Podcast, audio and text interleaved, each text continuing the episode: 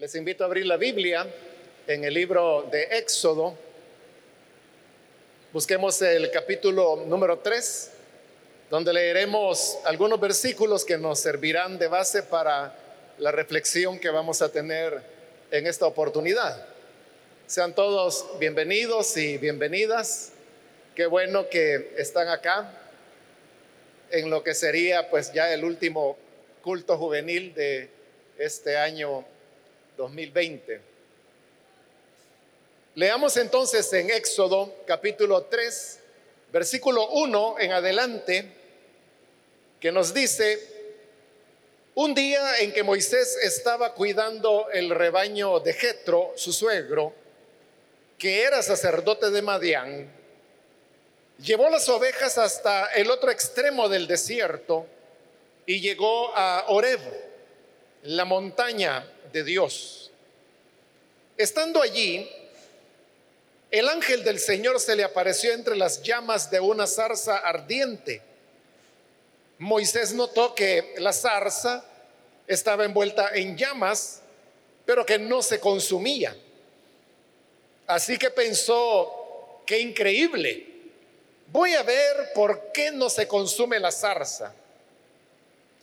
Cuando el Señor vio que Moisés se acercaba a mirar, lo llamó desde la zarza, Moisés, Moisés, aquí me tienes, respondió.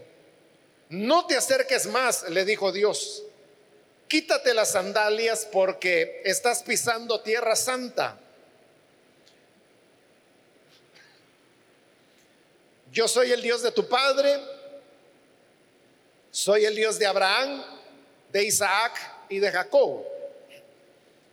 Al oír esto, Moisés se cubrió el rostro, pues tuvo miedo de mirar a Dios. Pero el Señor siguió diciendo, ciertamente he visto la opresión que sufre mi pueblo en Egipto. Los he escuchado quejarse de sus capataces y conozco bien sus penurias.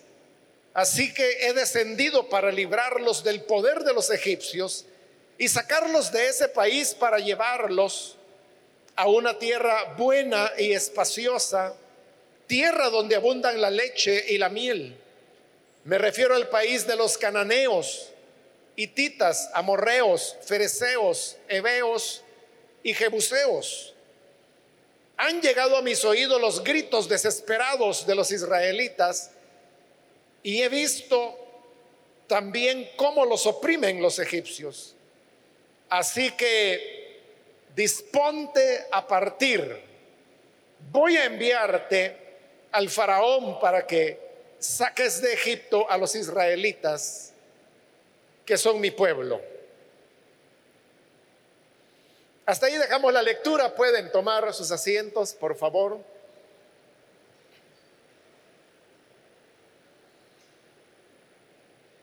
En esta ocasión hemos leído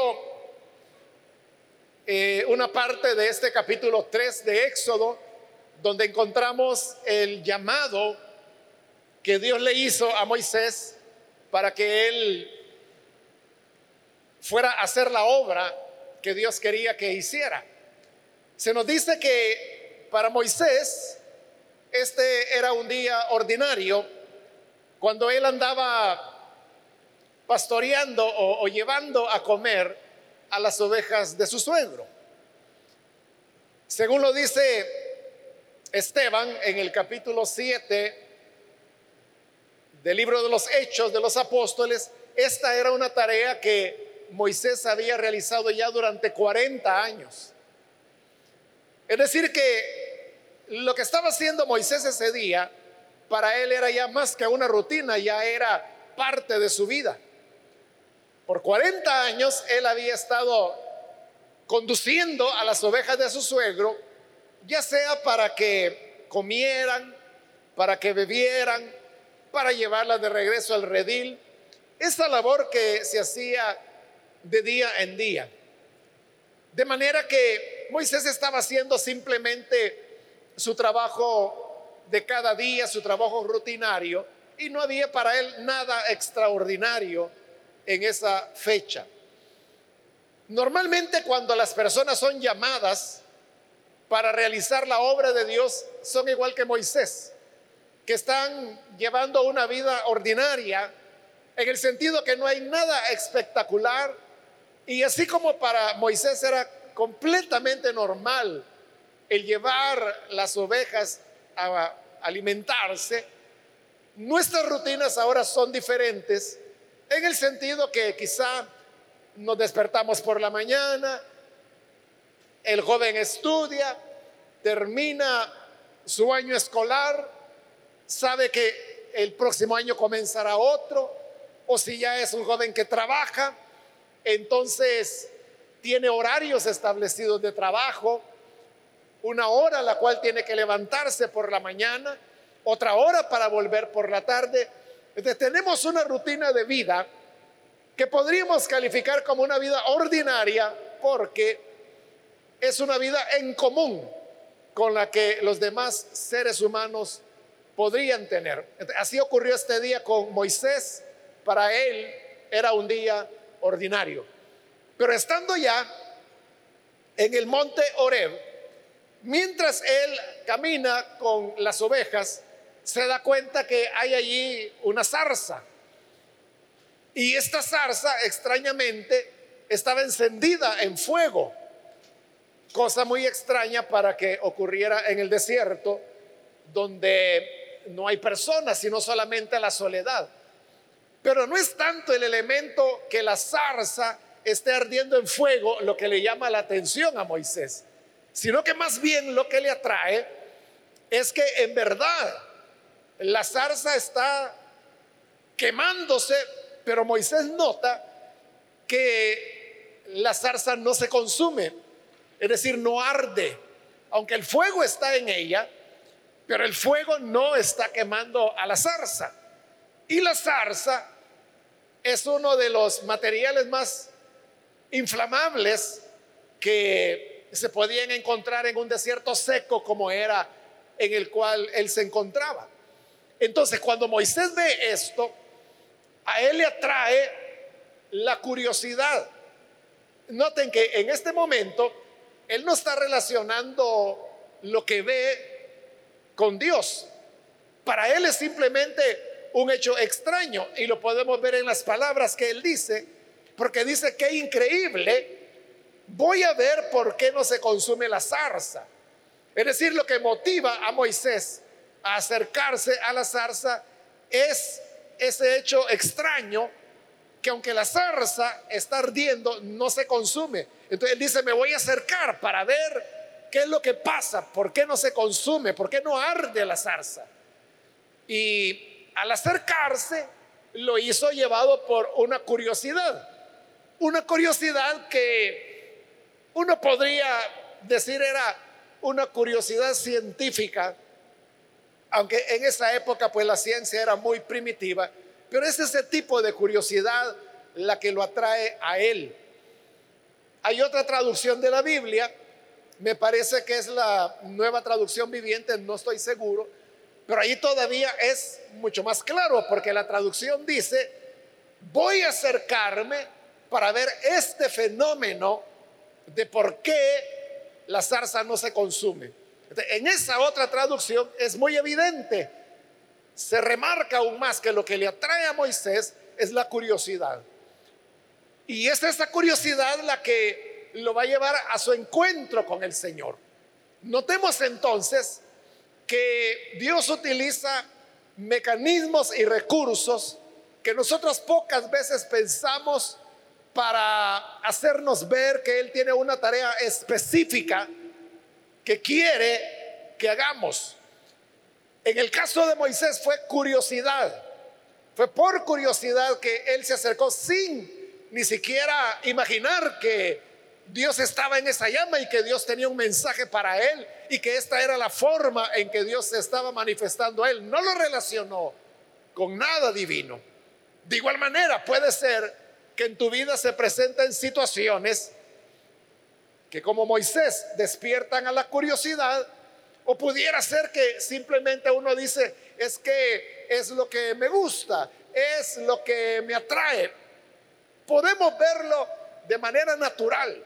Pero Dios, que obra de diversas maneras y que tiene una, un plan que va a desarrollar con cada uno de nosotros, sabe de qué manera atraernos y muchas veces por esas maneras extrañas es que llegamos a encontrarnos con Él. Entonces Moisés se acerca y cuando se acerca a la zarza, porque él quiere ver por qué no se consume, oye la voz, esa zarza le habla. Y la zarza le dice, Moisés, Moisés. Y entonces Moisés se sorprende porque, ¿cómo es eso que una zarza y ardiendo y que no se consume, habla? Y que le está diciendo su nombre y que lo conoce. Entonces él entiende que esto no es algo natural. Ahí cae en la cuenta que algo sobrenatural está ocurriendo y por eso responde, aquí me tienes. Porque presentía él que ya era algo divino. Entonces Dios vuelve a hablarle y en el versículo 5 le dice, no te acerques más, quítate las sandalias porque estás pisando tierra santa. Dios le habla y, ahora sí ya queda declarado quién es el que le está hablando. Es Dios, porque le está diciendo que la tierra que donde él está en pie en ese momento es una tierra santa, apartada por el Señor para lo que él está haciendo en este momento. Y por eso le dice, quita el calzado de tus pies. Esto de, que Dios le pide que se quite el calzado de los pies hay que entenderlo dentro del contexto del Medio Oriente y de hace 4100 años aproximadamente. Es decir, que quitarse el calzado del pie no significaba para ellos lo que significa para nosotros que somos occidentales y que vivimos en el siglo XXI. Porque uno podría interpretar que Dios le pide y esa es nuestra interpretación occidental, que se quite los, el calzado de sus pies porque para nosotros el calzado es sucio y como Dios le está diciendo que la tierra es santa, entonces Dios no quiere que nada sucio entre en contacto con la tierra santa. Pero eso es lo que nosotros entendemos hoy y en el occidente. Pero si regresamos más de cuatro mil años en el tiempo, que es cuando ocurrió esto, y vamos allá al Medio Oriente, a lo que actualmente es la tierra de Egipto. Entonces, el asunto era diferente, porque la preocupación o la instrucción de Dios no era que se quitara el calzado porque el calzado estaba sucio y estaba en tierra santa. No, no era eso. Dios le pide que se quite el calzado de sus pies porque quiere que Moisés entre en contacto con esa tierra santa. Porque para ellos los pies descalzos eran la manera de conectarse con lo sagrado, la manera de conectarse con Dios. Por eso es, si ustedes han tenido la curiosidad, cuando en este mismo del libro de Éxodo, pero más adelante, cuando se hace la descripción de las vestiduras sacerdotales, ahí está desde la ropa interior hasta la diadema que iba a colocar en su turbante. El sumo sacerdote, todo, ahí decía los materiales, cómo debía ser hecha, cómo debía estar adornada, todo, todo lo que el sacerdote se iba a poner. Pero si lo han notado, no hay una descripción de calzado no hay ninguna instrucción sobre cómo debería ser el calzado de los sacerdotes, ya sea en el tabernáculo o en el templo, por una razón muy sencilla. Y es que los sacerdotes ministraban descalzos dentro del tabernáculo y posteriormente en el templo. Los levitas mismos, que eran ayudantes de los sacerdotes, también hacían todo su servicio descalzos, porque para ellos era su manera de conectarse con Dios. Entonces, tiene mucho sentido lo que Dios le está diciendo desde esa perspectiva de ellos, porque le dice, la tierra en la que pisas es santa. Entonces quiero que te conectes con esa santidad. Quítate el calzado. Y aunque la Biblia no lo dice, sin duda Moisés lo hizo, se quitó el calzado y entonces quedó descalzo sobre la tierra santa. Eso le permitía tener una conexión con Dios. Cuando Dios va a llamar a alguien para la obra que Él desea que haga, lo primero que ocurre es que se desarrolla una relación especial entre Él y esa persona a quien está llamando. Eso es quitarse los zapatos, eso es contagiarse de lo santo, eso es entrar en una relación de intimidad con Dios diferente a la que las otras personas pueden tener.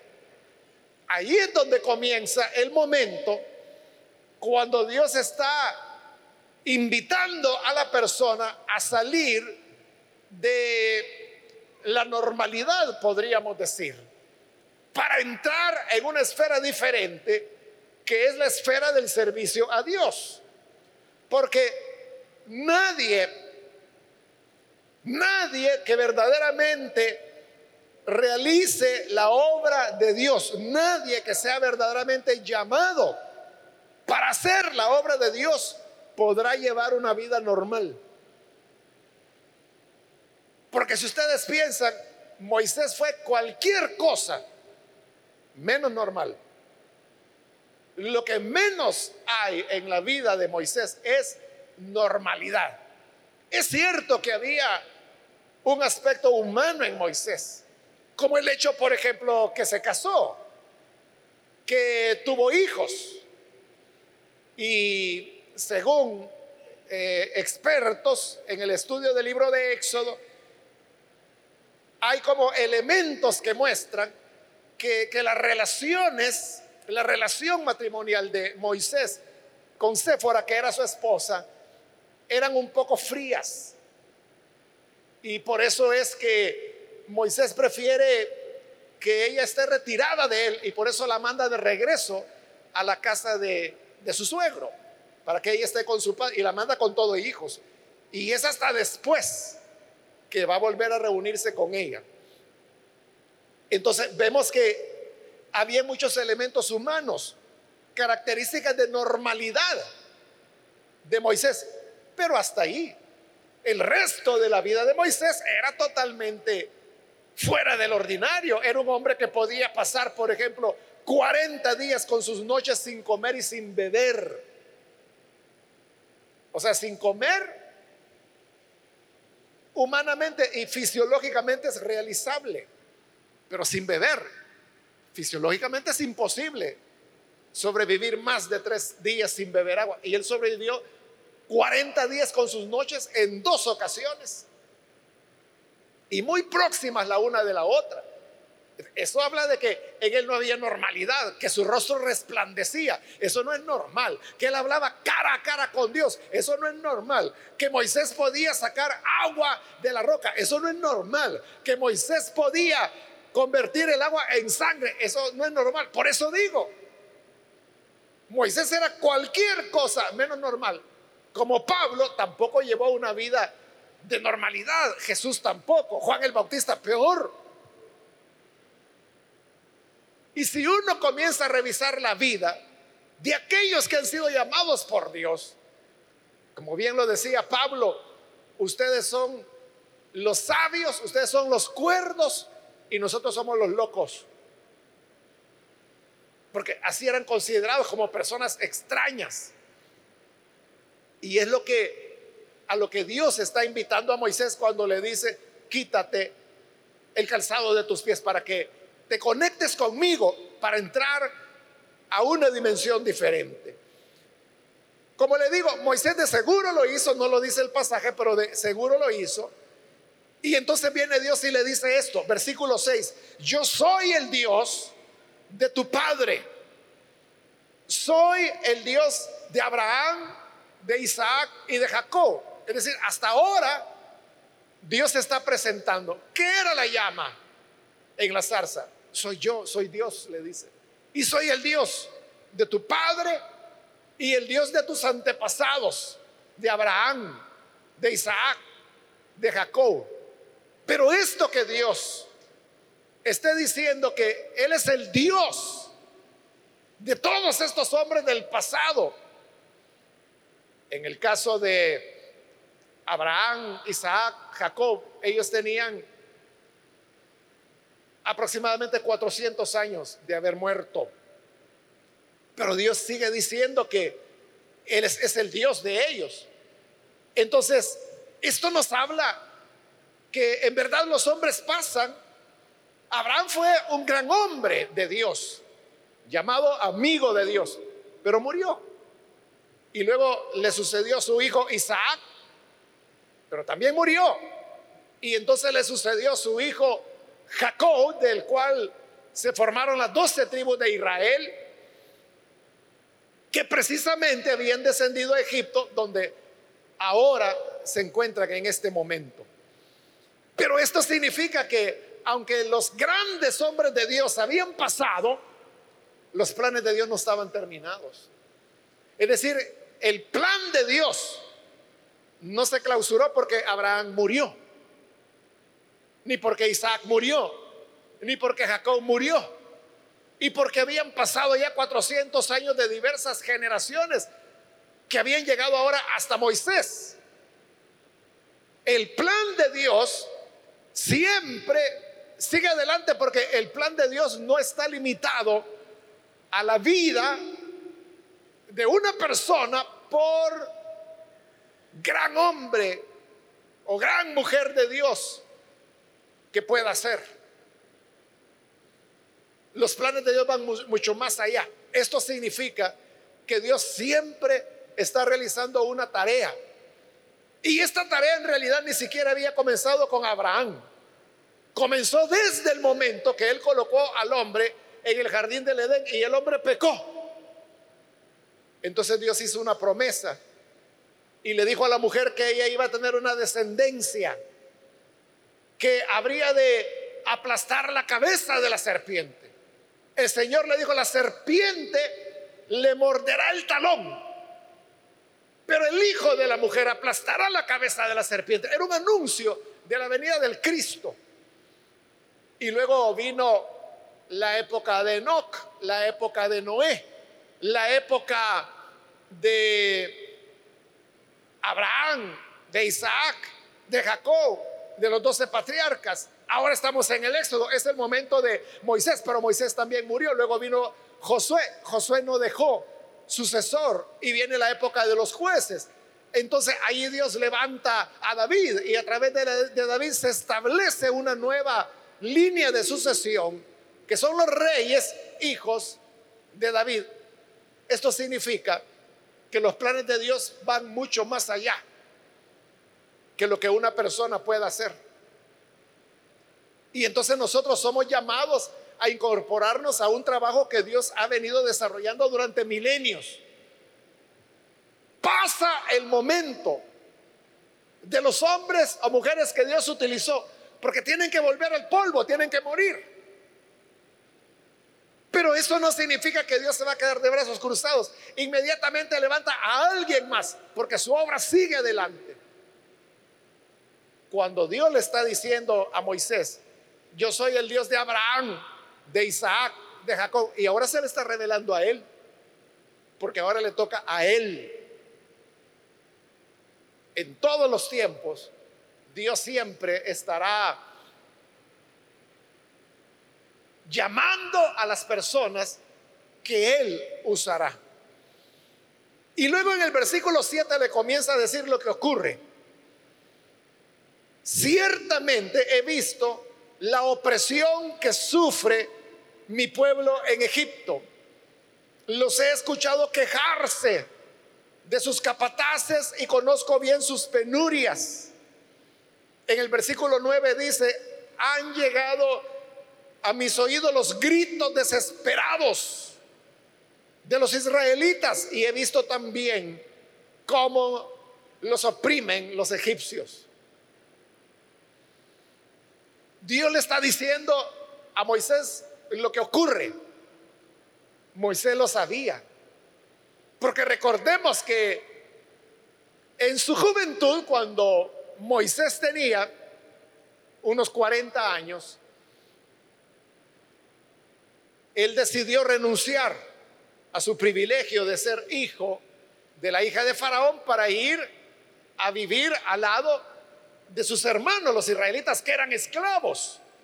él conoció esto que Dios le está diciendo ahora, la opresión, los gritos desesperados, los sufrimientos a los que los sometían los capataces a su pueblo. Moisés lo sabía y por eso es que él había tenido un intento humano de defenderlos, pero lo que obtuvo fue rechazo y desprecio y por eso él huyó mejor de Egipto, como diciendo, yo quise ayudarles y me salen bravos, hay que vean cómo salen, yo me voy y se fue. Han pasado 40 años desde que él se fue.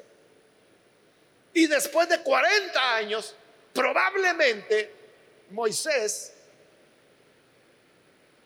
no lo había olvidado porque de seguro no lo había olvidado. Pero en su conciencia ya no pesaba el dolor y el sufrimiento de sus hermanos como había sido 40 años antes. Hoy, él está enfocado en cuidar las ovejitas de su suegro. Pero entonces viene Dios y le dice, mira, lo que sucede es esto. Hay opresión. Yo oigo los gritos desesperados. Tú no los oyes aquí porque te veniste lejos. Saliste de allá hace 40 pero yo sí los oigo. ¿Qué es lo que Dios está haciendo? Lo que Dios está haciendo es que está despertando la conciencia de Moisés. Y yo diría, no solo despertándola, sino que se la está cargando. Porque no es lo mismo que nosotros sepamos algo triste que ocurre en la vida, que ocurren muchas cosas tristes. Uno puede decir, hay muchas necesidades en el mundo, sí, pobrecita la gente. Y nada más y se acabó. Y dentro de una hora ya se le olvidó. Pero cuando la conciencia está cargada, esa es la persona que ya no está tranquila, porque le pesa el sufrimiento de los demás, le pesa las condiciones de esclavitud que las personas viven y de opresión de diversos tipos. Y esta persona quiere hacer algo, no sabe qué, pero quiere hacer algo. Hasta que hay un momento en que Dios le dice, bueno, a veces las personas no lo saben, pero Dios se lo lleva a caminar, que vayan a ver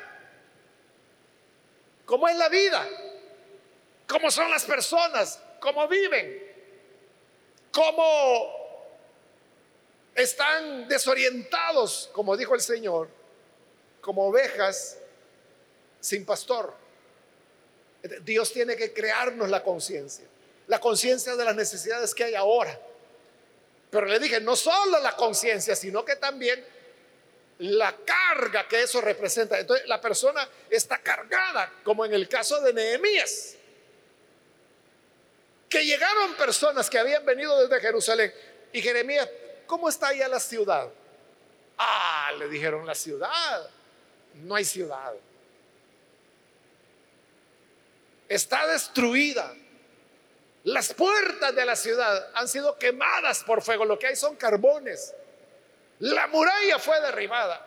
Y cuando oye Nehemías la condición de Israel, de la ciudad de Jerusalén más bien, su corazón se carga y él ya no vuelve a sonreír más.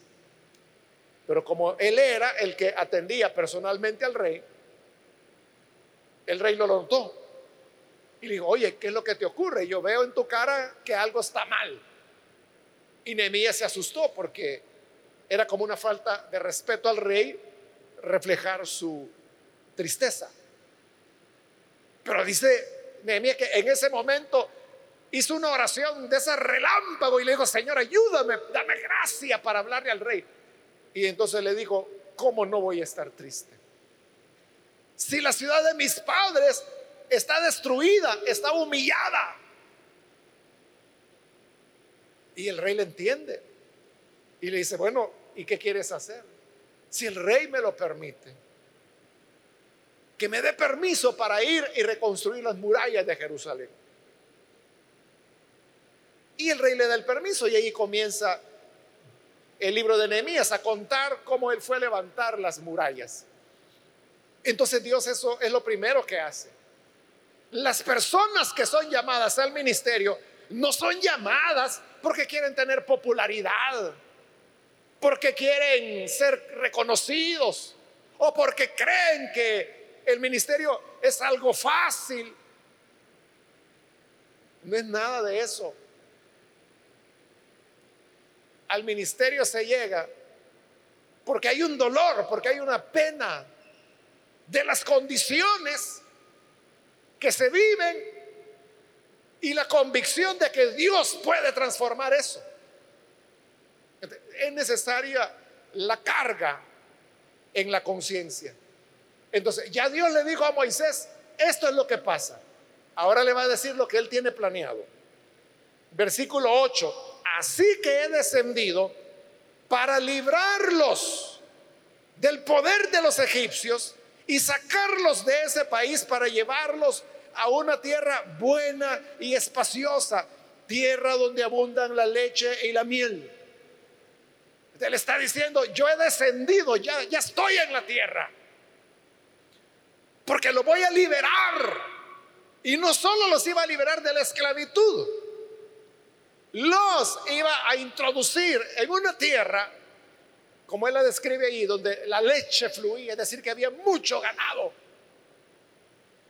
donde la miel también fluía, es decir, había abundancia de la ganadería y de las cosechas. Allí los quiero llevar. Cuando Dios llama a una persona, no solo la carga con el dolor de lo que ocurre, como ya dije, sino que le da la visión de lo que va a hacer. Y aquí es cuando Moisés recibe su visión. ¿Cuál es la visión? Tiene dos momentos. El primer momento es sacarlos de la opresión de Egipto. Y el segundo momento es introducirlos, hacerlos heredar la tierra de abundancia que Dios quería de ellos. Es decir, de esclavos, Dios los quería pasar a libres y en una tierra de riqueza. Esa es la visión. Todo el que tiene un llamado, no solo tiene un llamado, no solo tiene una carga, tiene una meta, tiene una visión de lo que quiere alcanzar. ¿Cuál es la visión? Esa es diferente para cada momento de la historia. Para la época de Elías, ante un pueblo que se había volcado a la idolatría, cuando el rey, que era Acab, patrocinaba del dinero del reino al culto de Baal y cuando se le estaba dando muerte, se les estaba degollando a los profetas del Señor. Esa era la realidad. Pero ¿cuál es la visión que Elías tiene? La visión es demostrar que Baal no es nada y que solo hay un Dios verdadero, el Señor, el que hizo los cielos y la tierra. Y eso Él lo hace en, el monte Carmelo, que es donde hace descender fuego del cielo y queda demostrado quién es el Dios verdadero. Pero ahí no termina la tarea. Elías sabe que ha ganado una batalla importante, pero no la guerra. Entonces Dios le guía a formar las escuelas de los profetas y comienza a preparar a jóvenes para que se conviertan en profetas, les comienza a explicar qué es la profecía, cómo es que Dios habla, cómo, qué características hay que tener para ser profeta. Y comienza a enviarlos. Entonces, a partir de ese momento, el libro primero de Reyes, segundo de Reyes, comienza a llenarse de jóvenes que muchas veces no sabemos sus nombres, muy pocas veces sí, pero en la mayor parte de veces solamente se le llama varón de Dios que apareció un varón de Dios y dijo esto, que otro varón de Dios y dijo esto otro, que apareció otro varón de Dios y dijo tal palabra. Eran los discípulos de Elías, esa era la visión. restablecer los profetas que habían sido asesinados con una nueva generación. ¿Cuál fue la visión en época de Juan el Bautista? Primero, Juan el Bautista es cargado y él es cargado porque se da cuenta que Israel se ha vuelto hipócrita. Y por eso es que cuando llegan los fariseos y le preguntan, ¿qué debemos hacer? Juan el Bautista le responde, hijos de serpientes, ¿quién les enseñó a huir de la ira venidera? O sea, ¿qué están haciendo acá cuando ellos eran el problema? Y la visión de Juan el Bautista era que las personas se olvidaran de, las formas religiosas que se pueden hacer sin corazón como ofrecer sacrificios, como someterse a lavacros. Pero les digo, lo que demanda es el arrepentimiento. Y el arrepentimiento solo puede ser del corazón. Y los que se arrepientan van a comenzar de nuevo. Y el que quiera confesar sus pecados, venga, venga aquí y cuente, diga delante de todos, yo he robado, yo he mentido, que diga sus pecados. Y una vez los haya dicho, lo bautizo en agua para que en adelante comience a hacer obras dignas de alguien que de verdad se arrepintió. Esa fue la visión de Juan y en esa trabajó. Entonces, Dios le está dando la visión a Moisés. Y la visión es sacarlos de Egipto, en primer lugar, y llevarlos a la tierra de abundancia, en segundo lugar. a todo aquel que Dios llama, siempre le da una visión clara, una tarea específica de qué es lo que tiene que hacer. Y finalmente, no porque termine el capítulo, sino que porque ya se me terminó el tiempo. El versículo 10. Le dice Dios a Moisés, así que disponte a partir. Porque vea, hasta este momento ha sido, Moisés pasa esto, esto y esto. Y yo lo que quiero hacer es esto, esto y esto. Ah, está bien Dios, adelante, de acuerdo. Es que yo quiero que lo, hacerlo, pero a través de ti. Aquí viene lo, lo duro de la cosa, es que hoy lo llama a él y le dice, disponte a partir, porque voy a enviarte al faraón para que saques de Egipto a los israelitas que son mi pueblo. Es decir, te he dicho esto, te pedí que te conectaras conmigo al quitarte el calzado de tus pies. Y te he dicho lo que viene a mis oídos y lo que yo veo. Te he contado lo que voy a hacer, pero porque quiero que tú lo hagas. Porque quiero usarte a ti. Porque quiero enviarte. Ahí es cuando Moisés va a comenzar a poner excusas. Que él no sabe cómo se llama Dios, que los ancianos no le van a creer, que él no tiene facilidad de palabra. Pero a todo esto, Dios le va a dar una provisión y le va a decir, mira, es cierto, todas esas limitaciones y debilidades las tienes tú, pero yo estaré contigo. Siempre que Dios llama a alguien a su servicio, no es porque esa persona tenga todas las capacidades, le llama con todo y limitaciones. Pero Dios dice, yo estaré contigo. Y yo te voy a apoyar. Y yo te voy a respaldar. Y mi poder irá contigo. Cuando Dios nos llama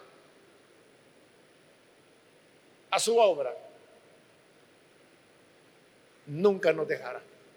Pero si Él nos llamó, si quien lo llamó fue un hombre que le dijo, mire, usted ya está bueno para predicar, vaya a predicar. Cuando esté en líos, vaya a reclamarle a ese bocón que le dijo eso. Ahora, si es Dios el que le dijo que fuera a hacer algo,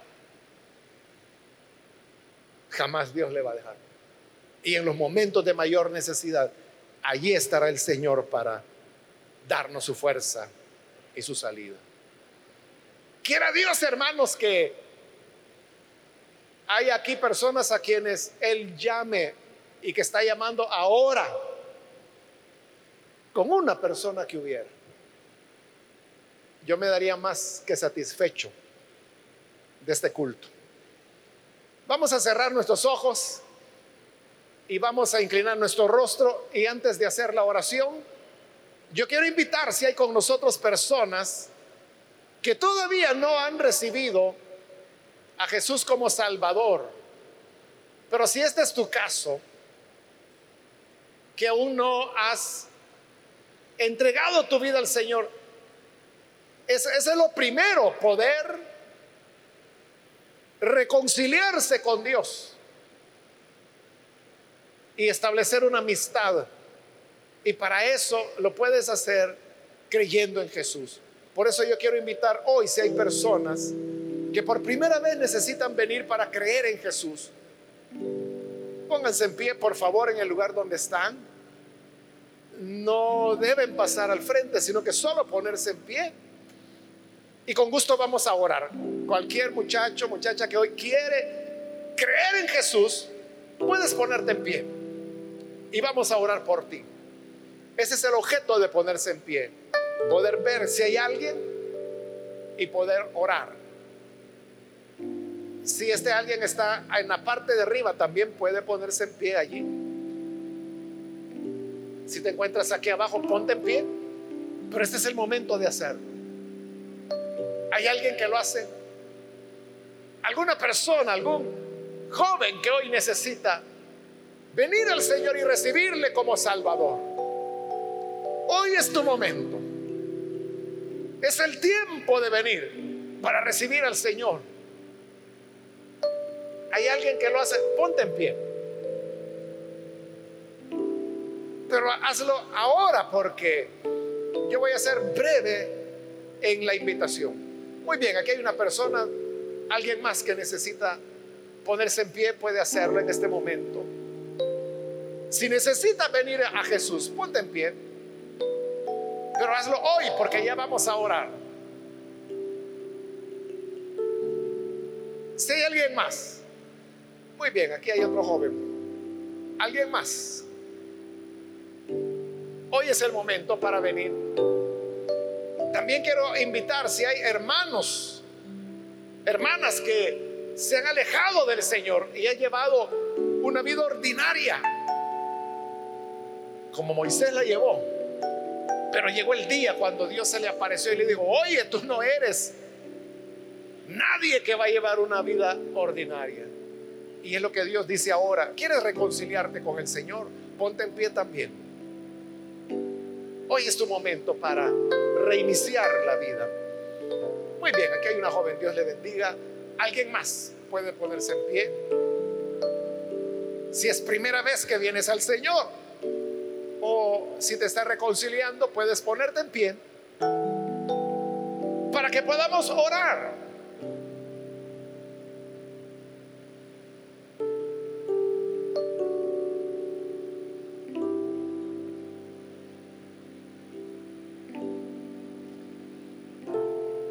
Muy bien, aquí hay otro joven, allá atrás hay otro joven más, aquí en medio hay otro muchacho más, de este lado hay otro joven, Dios les bendiga.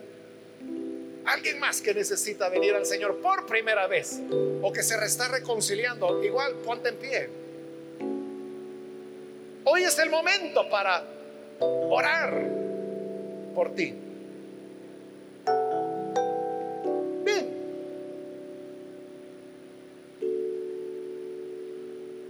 Voy a terminar la invitación ahora. Solo hago otro llamado más, pero este ya no es para venir a Jesús o para reconciliarse con Él, sino que está llamado, quiero hacerlo, con aquellos que desean responder al llamado del Señor. A lo mejor tú veniste por otros motivos y no sabías que Dios te iba a llamar. Es lo que le pasó a Moisés.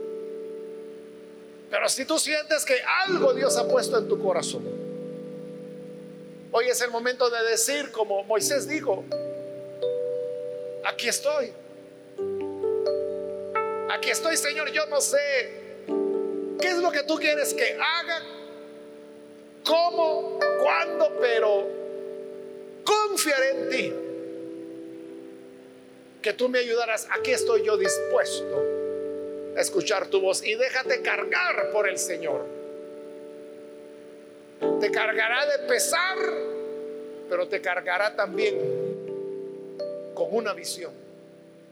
Oremos entonces. Señor, gracias te damos por cada persona que hoy se pone en pie y está estableciendo una relación de amistad contigo.